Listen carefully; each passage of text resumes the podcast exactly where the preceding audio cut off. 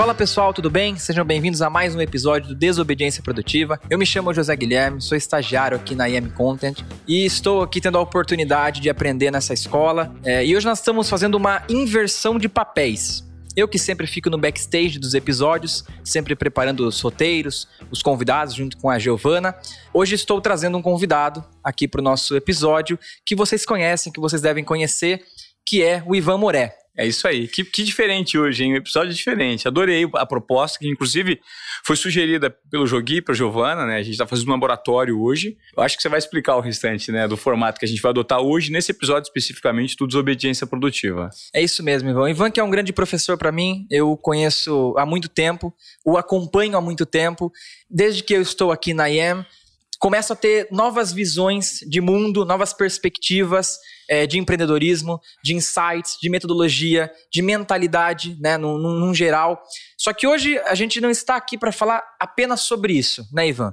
Nós sabemos que estamos há menos de uma semana, pouqui, pouquíssimos dias da Copa do Mundo. Claro. E hoje nós estamos voltando às origens de onde eu conheci o Ivan, um assunto que eu gosto muito, que é o futebol.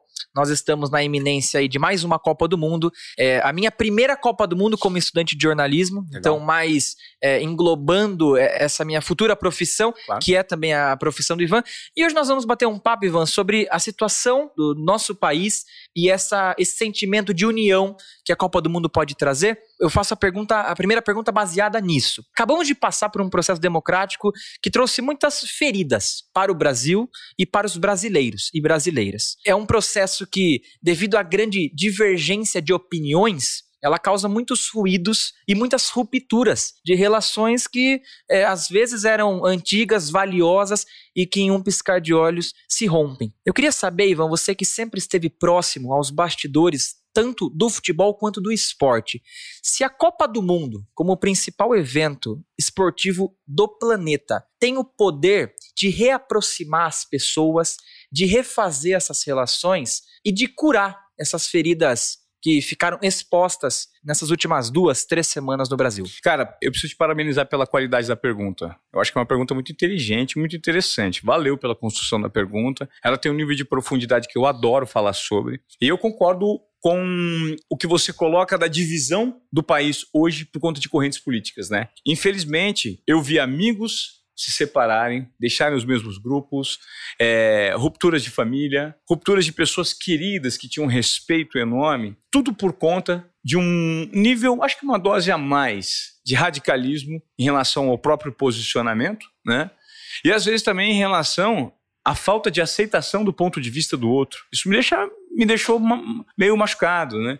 Eu, eu percebi que por uma falta de habilidade comportamental as pessoas deixaram de se frequentar única e exclusivamente por não aceitarem pontos de vistas divergentes. Lembrando que não é sobre você nem sobre mim, é sobre nós. Então, esse pensamento eu acho que deveria prevalecer hoje, mas como ele não prevalece, você fez uma, uma construção muito interessante, a, a ligação, que foi: será que eventualmente o maior símbolo nacional que nós temos, que é a seleção brasileira, o Brasil é conhecido pelo país do futebol, meu irmão. Nós tivemos aqui Pelé, Garrincha, nós tivemos aqui os maiores jogadores que mexeram com a época mais romântica e lúdica de futebol. Hoje o futebol está muito, muito divulgado para a nova geração, mas principalmente por conta dos esportes eletrônicos. Hoje você perguntar para o meu filho qual que é, é, o trio de atacantes do Real Madrid, ele vai saber, por conta dos álbuns da Copa, da figurinha.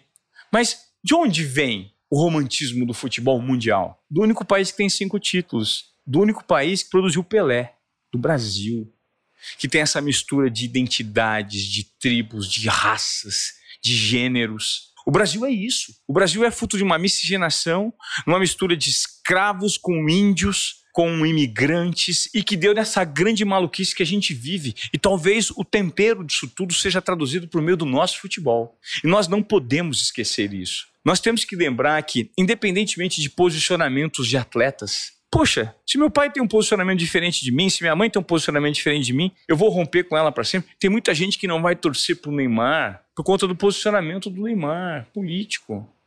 Então eu acho que chegou o momento da gente pensar que futebol é a alegria do povo. É aqui que nós vamos ser felizes. Ele é o. Se você parar para pensar, tem muita gente hoje que a única felicidade que tem na vida é ver o time ganhar de quarto de domingo. Porque vive para trabalhar, não trabalha para viver. Então nós não podemos esquecer que nós vivemos num país em que 80% da população, além de ter uma educação muito falha, é pobre. Porque a prioridade aqui não é você estudar, mas você matar a fome, meu irmão. Então, por que não utilizarmos esse momento de Copa do Mundo como um pedido de paz um para o outro, um momento de convergência das alas políticas, dos segmentos. Pô, será que na Copa do Mundo não é o momento de você convidar o seu irmão, que eventualmente você brigou com ele por conta de posicionamento político, para falar assim: vamos acabar com isso, vamos torcer, porque nós somos brasileiros. E ser brasileiro significa você estar tá do lado de quem você ama, torcendo por um país que dá certo, que é o país do futebol aqui, cara. Que mexe com o romantismo, com o orgulho,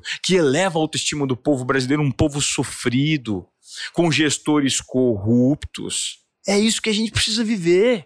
A gente precisa se unir em torno da Copa do Mundo. Se você vota em X ou Y, meu irmão, veste a camisa do Brasil e torce para essa seleção. Não vem querer boicotar a seleção falando que você vai torcer para Argentina, falando que você vai torcer para Espanha, falando que você vai torcer para o Cristiano Ronaldo, que você gosta. Pelo amor de Deus, nós somos brasileiros, irmão. Gente é o povo sofrido. A gente teve origens. Quem é nativo brasileiro teve avô, bisavô, é, escravo. A gente não pode esquecer que há 122 123 anos, há 123 anos tinha escravidão nesse país. Você tinha alguém amarrado na coleira, no fundo da tua casa, um negro, uma negra, que era escravo. A gente não pode esquecer da nossa raiz. A gente tem uma raiz tão dolorida.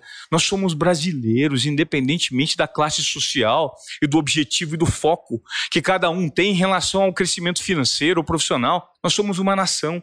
Eu acho que chegou o momento da gente falar enquanto nação e nos abraçarmos. Uma Copa do Mundo bem encarada pelo povo, o verdadeiro que quer se transformar, ela pode ser o remédio ou o curativo, né, para minimizar essas feridas que foram geradas por meio político. Sabe, Ivan, que na semana passada eu escutei uma opinião de uma antropóloga que é também professora na Universidade Estadual do Rio de Janeiro, Raquel Maria, e ela disse que o futebol, mais do que os outros esportes, ela, ela tem esse, ele tem esse componente passional, envolve muito a paixão. Muito. Né? Então as pessoas elas acabam como se tivessem um senso de pertencimento ao esporte, ao Sim. time dela, à seleção dela, e que a Copa, como, igual você falou, são todos e todas unidos e unidas a um único propósito, existe também um senso de coletividade. Você falou dessa questão das brigas, das tretas. Nessa última semana também, nós vimos né, uma, uma pequena divergência, uma pequena discussão entre o Casagrande, que é um dos grandes críticos né, da carreira desde muito tempo, com o Neymar né? E, e, a gente sabe que essa discussão, essa briga, ela está embasada, ela está enviesada com o aspecto político. E a importância de uma Copa agora, e aí que entra outra pergunta. Independente se o Brasil vencer ou não a Copa, a importância da Copa neste momento para o brasileiro e para a brasileira está na torcida, na união pelos jogos, pela seleção, pelo único propósito. E como que você faz para perdurar isso para os próximos meses? Independente do Brasil, igual repito, independente do Brasil vencer ou não a Copa do Mundo. É, como que a gente faz para reforçar né, esse laço ou reestruturar esse laço e fazer com que ele permaneça intacto, entre aspas, até depois do fim desse evento tão importante aí para os amantes de quem gosta de futebol? Eu acho que tudo depende de como o Brasil performar na Copa do Mundo. E, óbvio, a gente não. É, é, é muito pretencioso da minha parte achar que eu posso fazer um tipo de, de previsão do que aconteceria pós-Copa em relação à reverberação disso. Obviamente, existem correntes políticas e segmentos muito radicais que não vão dar o braço a torcer. Né? A sociedade é uma sociedade heterogênea, bem heterogênea. A gente vive uma mixigenação muito grande no Brasil. Então, eu acho que, de fato, a possibilidade disso acontecer, ela existe. Se o Brasil for bem, se performar, se der show. Pô, você imagina se a gente ganhar vários jogos da Copa com os nossos talentos brilhando como de fato devem brilhar e com o potencial que tem para brilhar. Gui, tem muitas controvérsias sobre o Neymar. Muitas controvérsias sobre o Neymar. O Neymar é um gênio, cara. Ele é um craque. Ah, mas ele é mascarado, ele é isso, ele, ele é tudo isso também. Vamos separar bônus do ônus. Vamos torcer pro bônus dele. Ponto. É a única coisa que eu penso. Agora, o Casagrande, quando quer colocar pontos de vista e críticas e, e, e, considerações sobre o Neymar, ele tem todo o direito de fazer. Sabe por que ele tem todo o direito de fazer? Porque é parte da ocupação dele. Ele é um crítico de futebol, ele é um comentarista de futebol, ele foi um jogador de futebol e com uma carreira relevante. Ah, o Casagrande não foi relevante? Foi muito relevante. O Casagrande é um cara que pensa, que não pode ser desconsiderado, e ele está exercendo o papel dele de criticar. país extremamente democrático. E eu acho que o Casagrande faz com muita consistência. Eu acho ele muito bom. E cabe ao Neymar aceitar. Um é pedra e outro é vidraça. O Neymar é vidraça. Ele colhe os bônus de ser vidraça, que é o nível de visibilidade. O Neymar estala o dedo, tudo acontece para ele mais facilmente.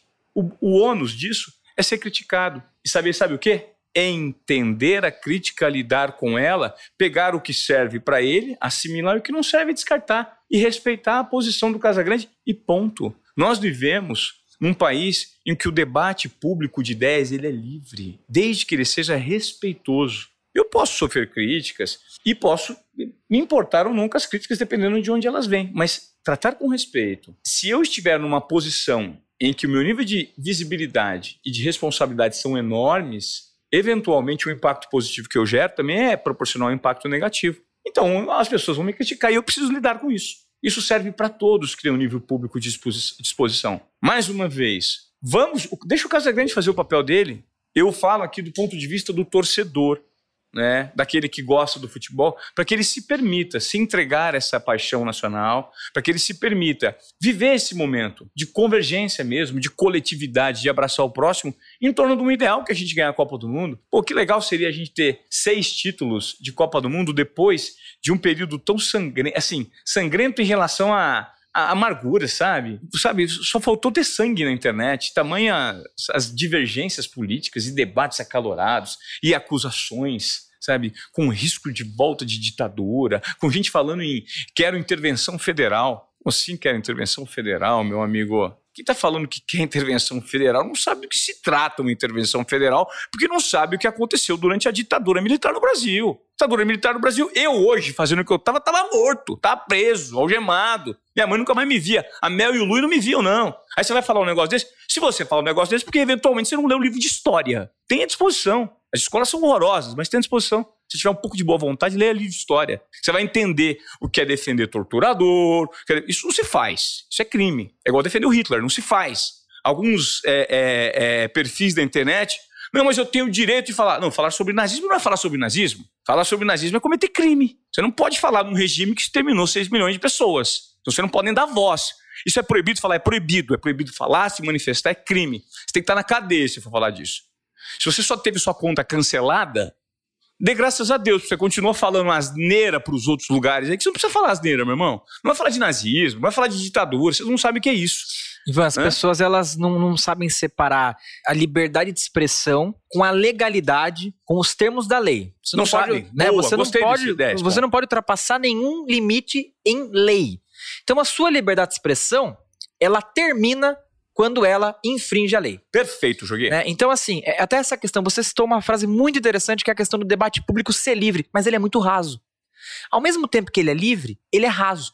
Essa questão do Casagrande e do Neymar, eu vejo defeitos, Ivan, nos dois. O Casagrande, como crítico do futebol, como comentarista esportivo, como jornalista, ele tem que, é, é entre aspas, não é uma obrigatoriedade, mas ele tem que buscar fazer críticas ao Neymar em campo, ao jogador Neymar. Porque a pessoa Neymar, é de uma peculiaridade que às vezes a gente nem conhece. Então, Joguei, mas eu discordo de ti, sabia? Por quê? Eu acho que hoje, vamos lá, mais uma vez voltando para aquela velha matriz que eu sempre repito. A partir do momento que o Neymar ele atua dentro de campo, ele pode brilhar ou não dentro de campo, dependendo do dia, da circunstância. Ele também atua fora de campo. Quando ele atua fora de campo, ele atua no mercado publicitário. É, o Neymar está em muitos outdoors, muitos anúncios, a gente acostumou a ver o Neymar. Então ele influencia pessoas. E a partir do momento que ele influencia pessoas, se você influencia em benefício próprio por meio da tua imagem, você capitaliza com isso. Você tem que ter um nível de responsabilidade que você pode influenciar negativamente também. E aqui eu não estou falando das referências é, políticas ou não do Neymar. Ele questiona posicionamentos que devem ter um pouco mais de consistência, o Casagrande. Sim. Então, poxa, vamos lá, eu quero me posicionar aqui, então estude um pouco melhor para você se posicionar, porque a sua voz ela é a maior voz do esporte nacional disparado. Você é uma pessoa que catalisa todas. A pessoa mais famosa do Brasil é o Neymar. Sim. A maior estrela, a maior celebridade. A maior celebridade do Brasil é o Neymar. O Neymar, o Neymar é, o que, é o brasileiro que tem o maior número de seguidores no Instagram, que é o direcionador de, de tamanho de pessoas no mundo digital, no nível de relevância. O Neymar é um monstro. Resumindo, o Neymar é um monstro no mundo. Então, ele não pode ser só julgado dentro de campo. Ele vai ser julgado pela conduta, pelo comportamento, porque ele é referência para muita gente. E criticar isso, eu acho que tem uma legitimidade muito grande. Eu também acho que tem uma legitimidade, Ivan, só que eu discordo, por exemplo, de é. alguns pontos. Por exemplo, a, a, a, o questionamento, a maneira de questionar essa questão do Neymar, a dívida que ele tem, sonegação de impostos com a Receita Federal, sem ter provas, por exemplo, legais de que realmente há uma, uma imoralidade, não é, não, não é ultrapassar, por exemplo, um limite que às vezes é, esbarra até na ética e na moral. Do outro lado, Ivan, eu, eu falei do Casagrande, do outro lado, o Neymar ele age ainda às vezes como uma criança, e aí é, é, é, são duas coisas diferentes, né? Você entrar numa questão de Receita Federal, de sonegação de impostos e numa questão de doença. Você, por exemplo, não escolhe ter dependência química. Você não escolhe ter câncer, né? Então, quando você, por exemplo, entra num perfil fake, sátiro, e curte uma publicação fazendo uma alusão é, uma, uma, brincadeira de muito mau gosto, de mau caráter, mau caratismo, uma prova de mau caratismo, com uma pessoa que tem dependência química, e assim, nós sabemos, o nosso telhado é de vidro. Qualquer pessoa está é, sujeito a passar por uma situação dessa. Na família, num ciclo de amigos. E a dependência, a dependência química, ela não é só envolvendo drogas. Não. O alcoolismo. Que é, é uma o, droga também. Que é uma droga, é uma dependência química. Drogas né? lícitas. Drogas lícitas. ilícitas. É. Exatamente. Né? O cigarro é uma, uma dependência é. química, ele pode ser. E mata né? também, muito. E, e, mata, e as pessoas que já passaram por isso, que têm exemplos assim, né, na família, é, ou em qualquer círculo sociável, sofrem muito. Então, é, é, é uma doença que não pode ser levado é, na brincadeira, na base da brincadeira. Concordo. Né? Então, esses são os dois pontos, só que aí que vem a questão do debate é, público ser livre e ser raso. As pessoas não estão preparadas para defender com argumentos. Né? Concordo. E aí não é uma defesa pessoal, né? é uma defesa de situação, de ocasião. Né? Concorda? Concordo super. Eu acho que valores morais e éticos, eles não estão, às vezes, muito claros na cabeça de, de algumas pessoas. Acredito muito em valores morais e éticos de fato, é, enquanto ser humano e enquanto cidadão. Eu acho que isso aí é algo que a população brasileira sofre. A gente teve uma entrevista recentemente na semana passada com o Matheus Tomoto, que falou que o brasileiro, ele é, ele sofre muito porque ele não tem uma educação de cidadão. As pessoas não sabem o que é cidadania aqui no Brasil. Que é respeitar as leis do trânsito, que é respeitar as leis de civilidade, de bom convívio, de aceitação do próximo, de reciclagem, de tudo que é bom, nobre e justo dentro da sociedade. As pessoas não estão habituadas a, ter isso. Então, quando você percebe que o debate ele foge ao desvio, né, de, aos limites que ele precisa ter, do respeito do ser humano que existe por trás, aí a gente de fato perde para os interlocutores. Né? É um mau preparo, isso revela um mau preparo de interlocutores que não sabem montar argumentos e que para dar um direcionamento. Eu concordo com você, existem piadas que não se fazem, Casagrande é um cara que eu convivi por muito tempo, tenho, tive a possibilidade de, de ver e beber da fonte do que ele é, do que ele faz. Ele é uma pessoa com um nível de inteligência muito grande, ele é um nível de entendimento psicológico e social do todo muito grande. Eu sempre gostei muito do Casagrande. Ele, é, ele tem ideias radicais, mas é do perfil dele. Mas eu respeito demais o embasamento que ele dá para as ideias que ele defende. Eu sempre respaldei muito o que ele fala, porque eu gosto da maneira como ele se coloca, eu gosto do envolvimento político que ele tem, mas, obviamente, está no papel dele. Os limites, quem vai ter que dosar é ele. Eu não, eu não tenho, assim, possibilidade de fazer é, julgamento nenhum se, se ele passa os limites ou não. Eu gosto da maneira como ele trabalha, sabe? Eu sempre gostei. Ele é crítico, ele se posiciona, ele está exercendo o papel dele, sabe? É um, e uma Neymar, pessoa corajosa. Eu acho. E o Neymar, da mesma forma, é um cara que eu, eu admiro, tá? Eu admiro. É, eu admiro porque eu, eu, convivi de perto, eu sei que no, no, pessoal ele, ele tem muitas responsabilidades e o ecossistema que ele vive não é fácil. Não é fácil ser ele. Ao mesmo tempo, ele poderia ser muito melhor, ser muito mais politizado, se pronunciar publicamente em assuntos que fossem relevantes, poderia. Mas o cara não é. Beleza? Ele não é. Agora, que ele tem que pagar pelos preços dos erros que ele faz, ele vai ter que lidar mesmo. Entendeu? Se, se ele vai ser cobrado, tem que ser cobrado mesmo. Eu não defendo, não. Nem mais tem que ser cobrado e acabou. Mas eu acho que o cara, ele como pessoa, é uma pessoa muito do bem. Tá? Ele é um moleque muito dedicado. Pô, mas o cara se preocupa mais em ser a estrela, a celebridade e tudo mais. Foi o formato que ele adotou para ele, a escolha foi dele. Não cabe a gente querer definir o que ele deveria ter feito. Porque ele é ele. E ele tem o entorno dele. Ele poderia. Você pode discordar ele poderia fazer diferente. Mas é preciso respeitar a escolha dele. Sabe, Ivan, que eu concordo com você é, plenamente. Eu também vejo esses dois lados, concordo com ambos, discordo em algumas situações. Gosto dos dois, gosto do Casão como comentarista, como crítico. Gosto. É, é muito difícil não gostar do Neymar como jogador, né? Ainda nesse assunto de Copa do Mundo, Ivan, mudando um pouco agora para um viés mais do, do digital. A gente estava vivendo uma revolução no digital e você foi um dos precursores lá atrás, né? Ao sair da, do, do mainstream, né? Da, da maior emissora da América do Sul, uhum. né? E escolher o digital. E hoje nós estamos vivendo uma era de, de repaginação no modelo de transmissão esportivo. Não só de campeonatos é, periféricos, como campeonatos importantes, séries D, C, B e A, principalmente do, do Campeonato Brasileiro, e outras diversas é, transmissões que acabam sendo enviesadas para o digital acho que a gente chegou no auge, no ápice, porque faltava uma Copa do Mundo para provar que esse realmente. Que, é, que nós estamos na era da revolução do digital, né, dessa migração, e ela aconteceu. Há duas semanas, o Casimiro Miguel divulgou que transmitiria a Copa através do seu canal, é, transmitiria 22 jogos, e ainda pensou um narrador daqui, um jornalista dali, né, um repórter daqui, para ajudá-lo nessa cobertura na, na, Copa do Catar. Então, em loco, eles transmitem é, para os inscritos lá. E esse é um passo, Ivan, que você previu lá atrás. Primeiro eu queria saber como, porque agora é fácil falar mas em 2017, 2018 não era. E às vezes você previu ah, antes ainda, né? Mas aí tem um passo de cautela, tem uma postura, uma conduta de cautela, né? Para não, não sair, não largar tudo que você havia construído. Claro. E quais serão os próximos passos dessa revolução? O que a gente pode esperar? Essa pergunta é super interessante porque a gente está percebendo, está vivendo a história diante dos nossos olhos. Assim como nos anos 50, né, a TV surgiu com Assis Chateaubriand no Brasil, e gerou uma transformação enorme né, na maneira como as pessoas passaram a consumir conteúdo. Ter um televisor em casa era parecido com você ter uma nave espacial em casa, né? Por quê? Porque como é que a, imagem vai chegar? Chegava a imagem, né? Só que a TV não matou o rádio.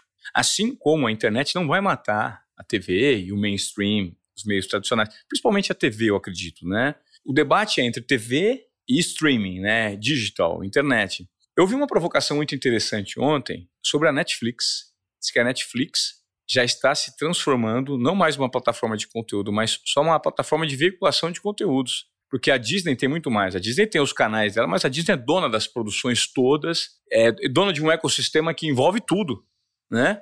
É uma gigante. Será que a Netflix já não está ficando para trás? Então, é, mais uma vez, não sei o que vem depois, mas o que eu percebi tempos atrás, quando eu estava na TV, é que figuras que tinham liberdade editorial, usando a TV como catalisador, enquanto veículo propulsor da própria imagem, e tinham liberdade para atuar no digital, o crescimento era exponencial. Eu vou te dar um exemplo. A Fernanda Gentil. A Fernanda Gentil é gigante no digital. Mas sabe por quê? Por quê? Porque ela era maior no digital do que na TV. Quando ela entrou na TV, ela já era grande no digital. Sabe o que ela fez? Ela usou a visibilidade dela na TV, num curto espaço de tempo, para capitalizar o digital. E ela ficou gigante. Ela foi, para mim, o maior case de transformação. Por quê? Porque ela já chegou grande. A Fernanda tinha um blog incrível. Ela sempre foi muito digital, ela sempre, sempre teve uma linguagem muito digital. Fernanda se comunica com, a, com, o digital antes de se comunicar com a TV. E ela veio do digital, quando ela chegou na TV, ela já era inovadora. Ela só catapultou a imagem do digital que ela tinha. Eu falei, eu não tenho isso.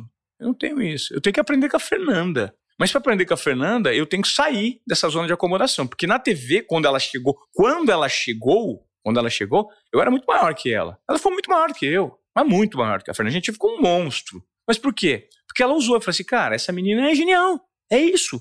E se eu ficar aqui na TV, eu vou ficar cada vez menor, porque eu não tenho base nenhuma de digital. Então vou fazer o seguinte: se eu me desplugar desse mercado e plugar de cabeça no outro para aprender, porque eu acho que quem fizer esse movimento vai se dar bem. Pelo menos quem. Já, porque eu já vim enviesado. Eu já vim com vícios de comunicação de TV. Eu trabalhei 20 anos lá, meu irmão. Se você não sai, se não desliga, se eu não convive com gente nova, se eu não, se eu não coloco você para me entrevistar, quantos anos você tem? 20. 20. Então, eu tenho 46. Você tem idade para ser meu filho, né? Se bobear até meu neto. Meu pai tem 46. Então, se bobear até meu neto.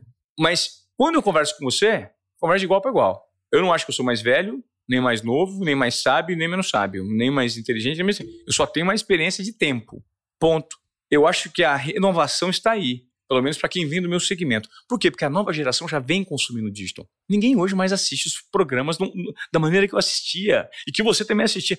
Eu tenho certeza que você me assistiu várias vezes no Globo Esporte, você chegava de casa para ver meu horário. É ou não é? Muitas vezes. Então. Foi lá que eu te conheci. Então, mas agora não mais. Concorda que agora não mais? Agora você assiste o Globo Esporte se quiser aqui. Antigamente você não assistia. Então mudou. Eu tenho que estar no digital. E para estar no digital eu preciso romper com outro mercado. Porque senão a entrega não é total. E aí eu resolvi fazer. E agora, mas eu tinha certeza que as coisas iam mudar. E eu tive um bom direcionamento também de uma pessoa especificamente que falou assim: cara, não aceita convites de pessoas de TV. Não aceite convites. Não vote para TV. Não vote. Só se for um negócio muito bom, tá? Por quê? Porque se voltar, você já estava no melhor, meu. Não tem nada melhor que aquilo, tá? Tudo que tem fora é muito pior. Então você vai voltar numa situação pior. Aproveita esse tempo, vai aprender outras coisas. Vai mergulhar no mundo que você não domina, porque agora é o momento de aprender, porque daqui a pouco não dá mais, vai estar muito cheio o mercado.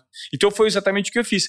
Mas isso demandou um nível de disrupção grande, né? Que eu chamo de desobediência produtiva, intuição, confiança e coragem. Minha intuição falou assim, cara, é isso, é o mais difícil, é complexo, vai me dar várias instabilidades, vou passar por muitas crises profissionais, pessoais, como aconteceu. Meu casamento acabou, eu rompi com a TV Globo, a estabilidade foi embora. Mas ela deu lugar a um nível de experimentação tão grande que gerou muitos erros. Proporcionalmente, os erros geraram muitos aprendizados. Gerou muito erro? Gerou muito aprendizado.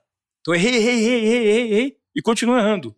Mas continuo aprendendo. Então, eu acho que o meu ativo hoje é esse comportamento de desobediência produtiva para sempre estar em busca da transformação e do conhecimento prático. Eu acho que é aí que reside parte do que dá certo. E as coisas uma hora vão dar certo, porque são novas vias neurais que se conectam, né? Você não entende algumas coisas, mas aí depois que você começa a entender, é por repetição, você encurta um caminho entre um nível de raciocínio, de comportamento do seu cérebro, que uma hora você aprende.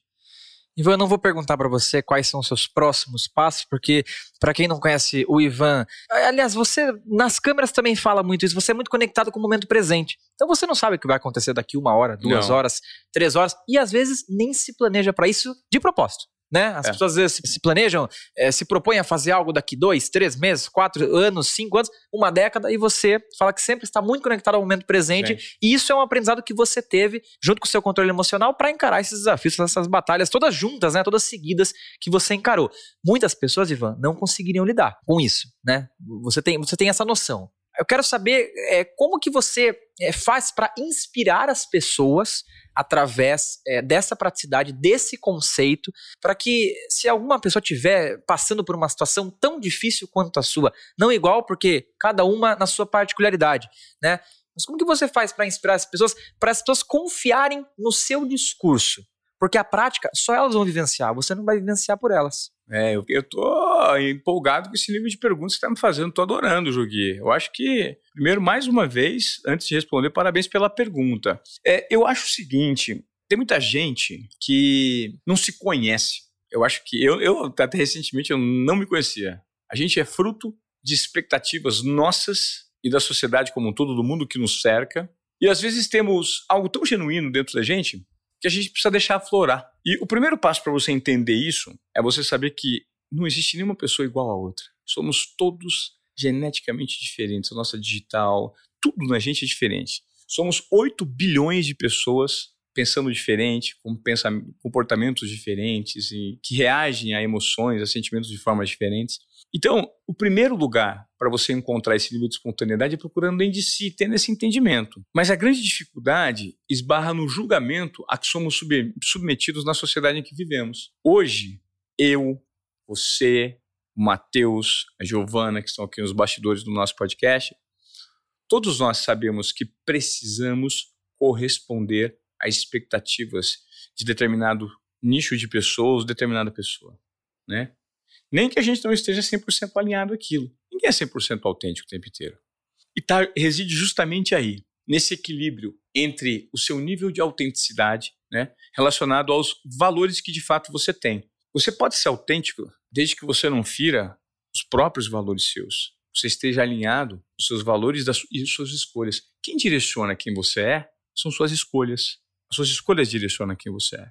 Então, se você não passar por cima de um comportamento moral em que você mesmo admite, toca a tua vida. Você tem que ter a consciência limpa para você deitar e dormir com paz, independentemente do que o elemento externo está te dizendo ou do julgamento das pessoas. Se eu estou em paz comigo, obrigado, cara, eu sei o que eu fiz, eu sei quais foram os valores que me direcionaram e, por meio dos meus valores, eu pautei as minhas escolhas. Quando eu pauto as minhas escolhas, se elas estão alinhadas com tudo aquilo que eu acho que é bom, nobre e justo, o mundo pode se acabar, eu vou dormir da mesma maneira. Então, quando eu acho que as pessoas começam a se, se apropriar disso, a entender quem de fato elas são, puta cara, eu gosto disso, mas isso eu não gosto, isso aqui para mim é invasivo, isso aqui para mim é muito legal, não é invasivo. Então, e se entendam. E dentro desse entendimento que é você, tente viver um pouco menos refém do julgamento do outro. É basicamente isso. Mas primeiro é difícil viver sem refém do julgamento do outro se você não se entender. E eu acho que o que me direcionou a fazer isso, sempre esse comportamento, é essa busca. Eu falei que hoje eu estou me descobrindo. Eu te... Cara, eu tô o tempo inteiro mudando. Por quê? Porque eu deixo a minha intuição falar comigo. E quando ela fala comigo, muitas vezes eu aposto. E muitas vezes eu quebro a cara. Mas às vezes, e tem sido recentemente, na maioria das vezes o negócio dá certo. A gente intui, confia e quando aposta por meio da coragem, Cara, o que, que, você fez isso? Como que você fez? Eu falei, não, eu só fiz, cara. 99% das pessoas brecam na intuição. Pumba, para aqui. Não, para que eu parei, isso é loucura. Eu não breco, a hora que a intuição vem, eu já vou pro próximo passo. Confio, depois eu aposto por meio da ação. É uma atitude de coragem. Então, para mim, funciona. E também, eu não tenho a pretensão, sabe, Jogui, de achar que esse método, esse formato funciona para todos vocês. Mas eu tenho certeza que tem muita gente que poderia render mais se ouvisse um pouco mais a voz interna, quando eu chamo de intuição, e colocasse isso para fora sabe? Iam performar mais, iam ter mais feliz. Cara, não custa tentar, sabe? Erra curto, erra ali, ó, mas tenta dar um passo. Se, propõe uma tomada mínima de risco, mínima. Talvez você abra um horizonte que você não sabe que tem aí para você, né? É isso mesmo. Eu vou cometer uma inconfidência aqui. É, a maioria dos convidados e convidadas que nós trazemos para cá, eles dizem, ou em off ou mesmo no episódio, que a entrevista é muito boa porque o Ivan é um excelente entrevistador mas ele também é um excelente entrevistado.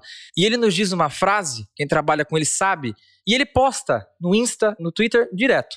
Seja genuíno e valorize o que você expressa. Exatamente. Né? Então essa foi a aula do Ivan Moré para vocês. Para mim é um, sempre um privilégio, eu aprendo mais do que eu trabalho aqui dentro. Ivan, muito obrigado.